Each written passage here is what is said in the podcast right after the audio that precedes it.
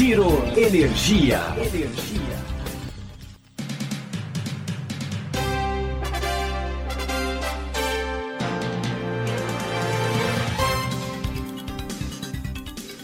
Olá, esse é o Giro Energia, o podcast sobre o setor de energia, patrocinado e desenvolvido pela Econ Energia. Eu sou Roberto Rockman, jornalista que cobre o setor há mais de duas décadas. Nesse episódio, a gente vai falar sobre a sofisticação do mercado livre e como isso tem criado novos desejos nos clientes e novos serviços para as comercializadoras. Para a gente saber mais sobre o assunto, a gente entrevistou dois empresários com mais de três décadas de experiência no setor elétrico. Vamos ouvir o que cada um deles tem a dizer.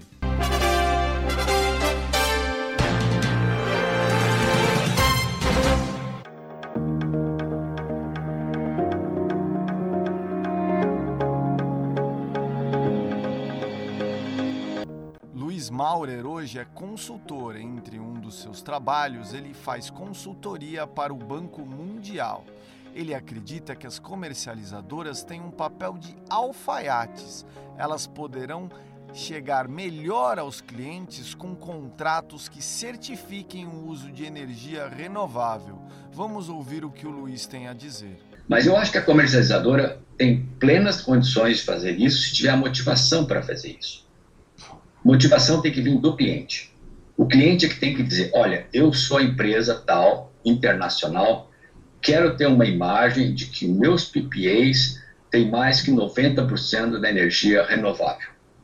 Saiam atrás e busquem, segundo metodologias e definições aceitáveis, porque isso a ONU e alguns outros lugares, o importador, por exemplo, de de hidrogênio verde, vai definir quais são os padrões e qual é a metodologia aceitável. Então, ele vai dizer: olha, para mim, aceitável é o seguinte: se você olhar numa base semanal, ou diária, horária, ou mensal, que seja, você tem que provar que pelo menos 80% da sua energia é verde, vem de fontes verdes.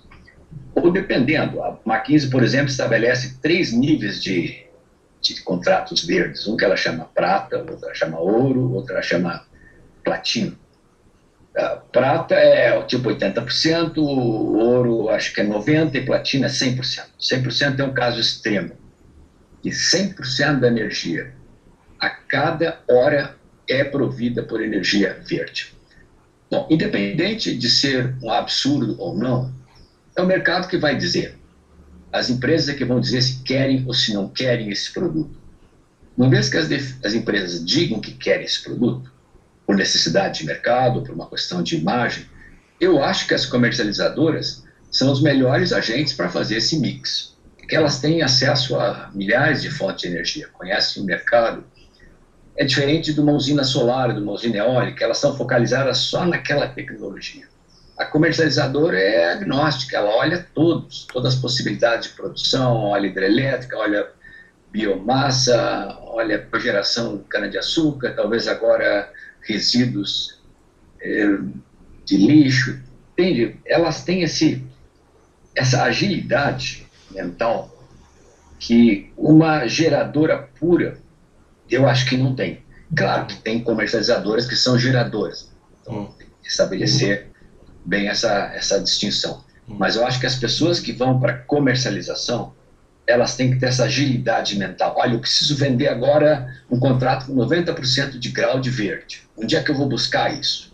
Segundo essa metodologia. Então, essa, essa eólica misturada com a solar, mais a biomassa aqui, mais um lixão lá não sei de que, lá em Barueri, esse vai me dar. Ok, então vou comprar um pouquinho de cada um, vou mostrar ao meu cliente que, segundo a metodologia é aceitável, isso atende os requisitos dele.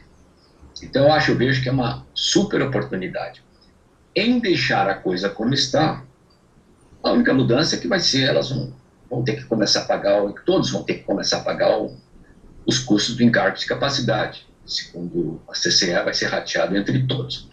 Mas isso em si não vai. Isso resolve um problema, o problema da confiabilidade, não o problema do esverdeamento. O problema do esverdeamento tem que ser. É, é market driven. O mercado é que vai dizer. E em sendo market driven, e em sendo mais estrito do que é hoje, eu acho que elas são os melhores agentes que você tem para isso. E para vender, por exemplo, esse tipo de solução de serviço, Luiz, como que você vê? Ela vai precisar conhecer mais o cliente, ela vai ter que estar tá mais próxima a ele, ela vai ter que digitalizar processos, vai ter que usar inteligência artificial para saber tudo isso e criar esses produtos cada vez mais tailor-made, ou seja, sob medida mesmo, customizado, porque ela oferece serviços para várias empresas, agronegócio, serviços bancários, indústria. Como é que você enxerga esse passo? Vai ser de tudo um pouco.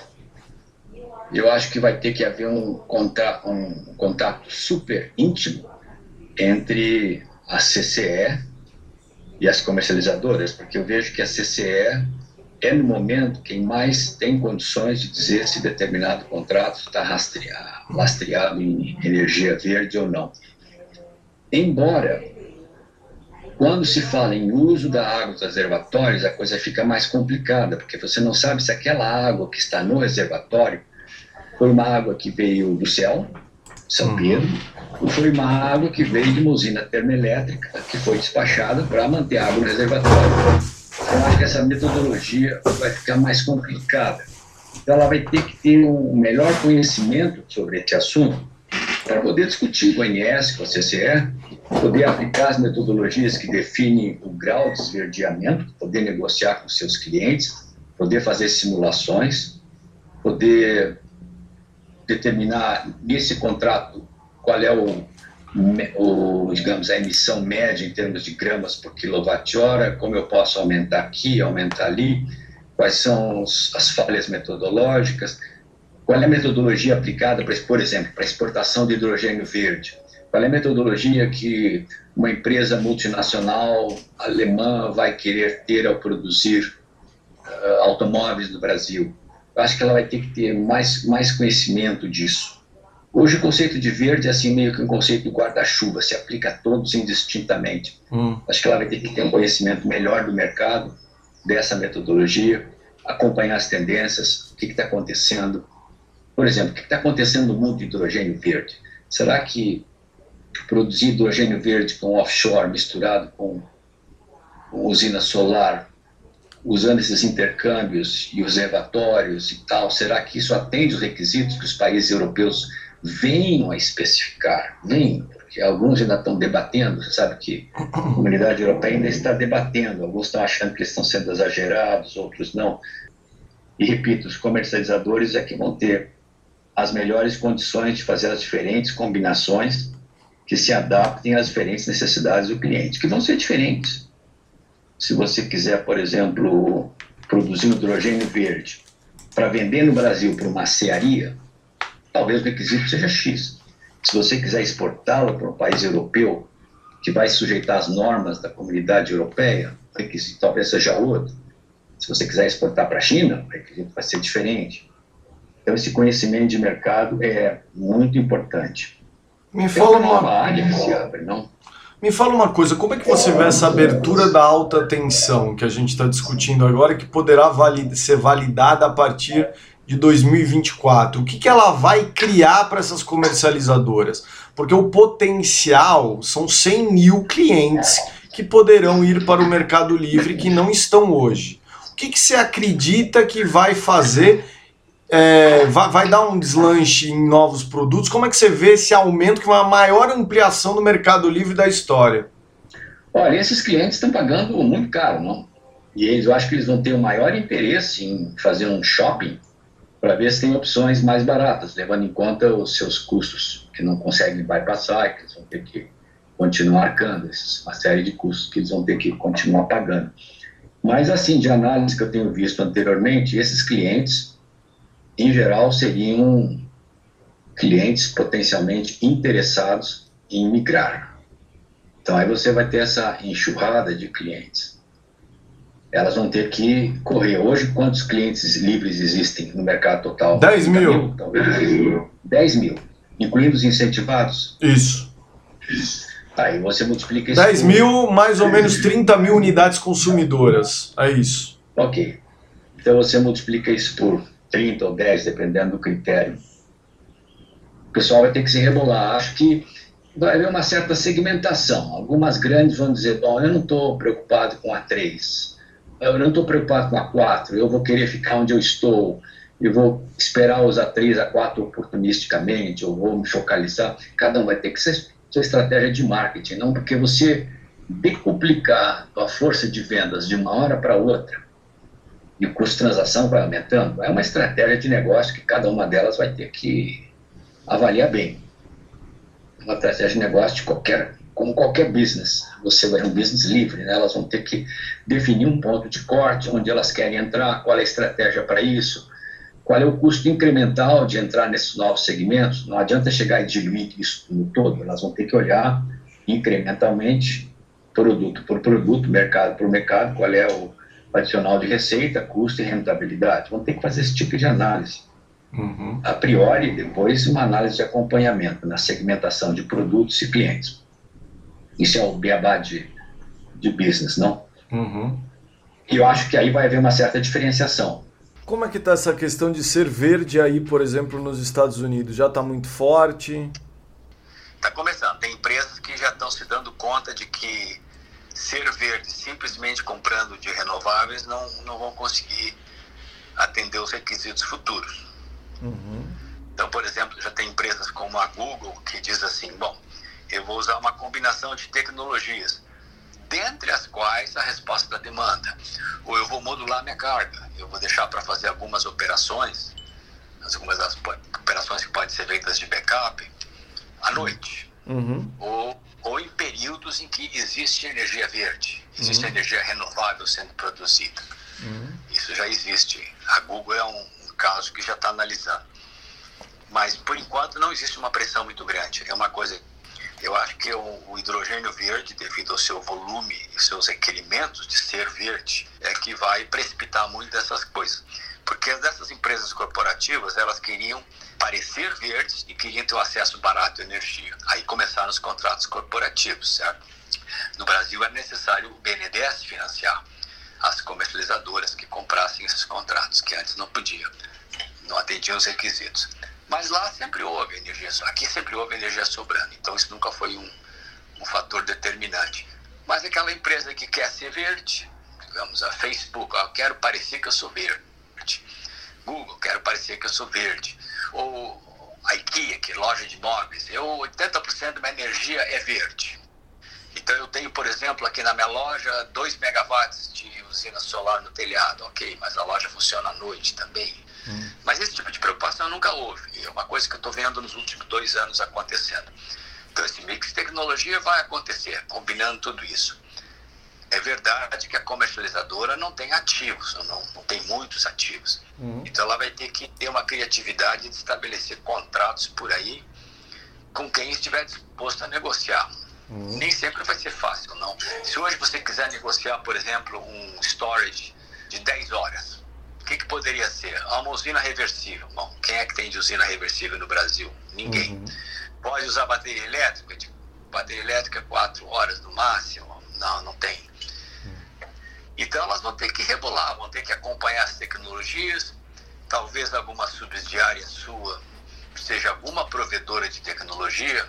Você já tem hoje comercializadores que estão investindo em ativos, não tanto em gás quanto em energia elétrica. Eu acho que a Delta investiu numa usina, uma usina termoelétrica, mas que através de uma subsidiária. Eu acho que a Compass também investiu na parte de gás.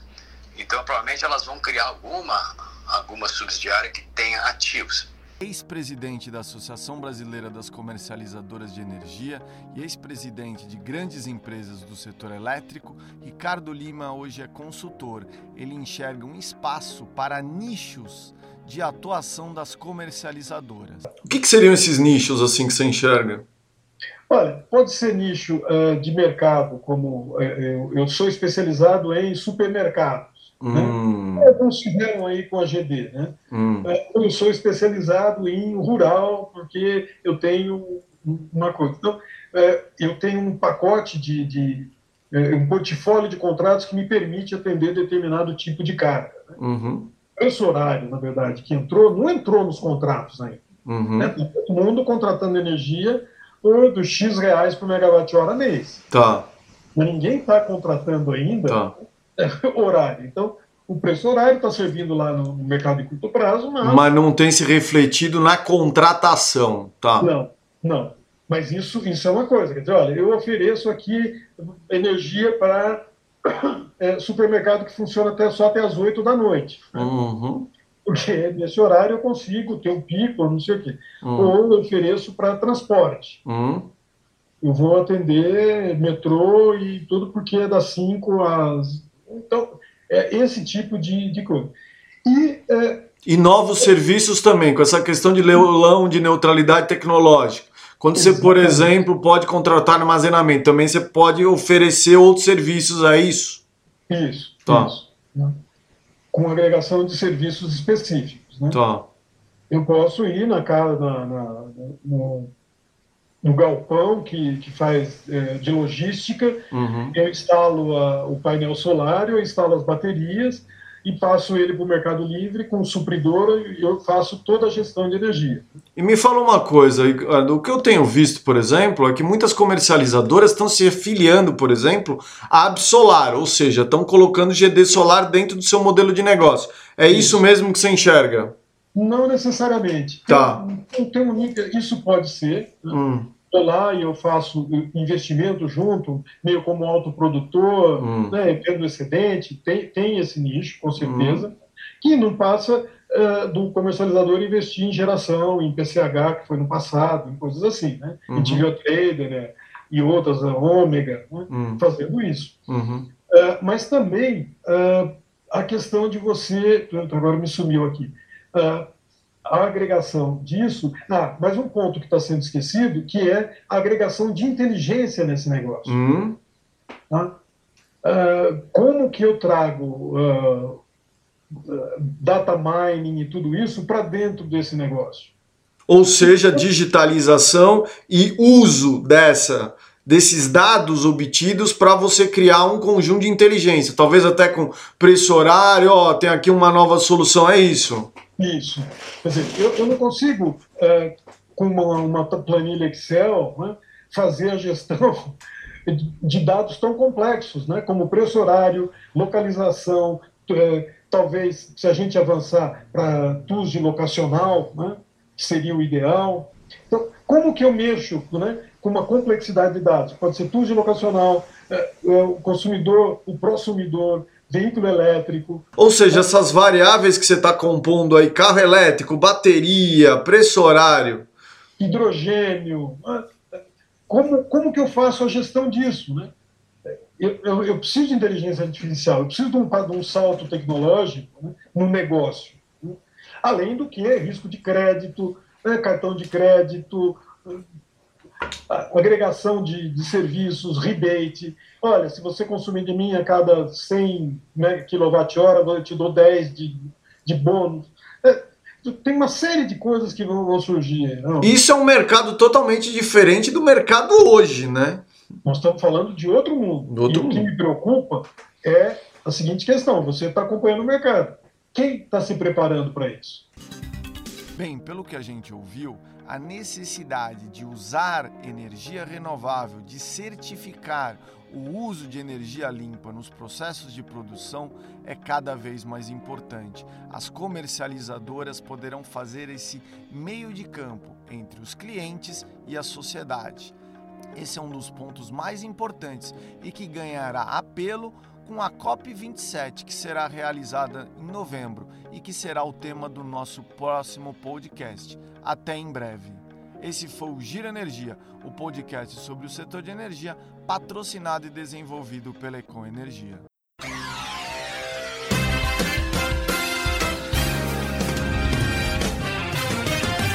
Giro Energia. Energia.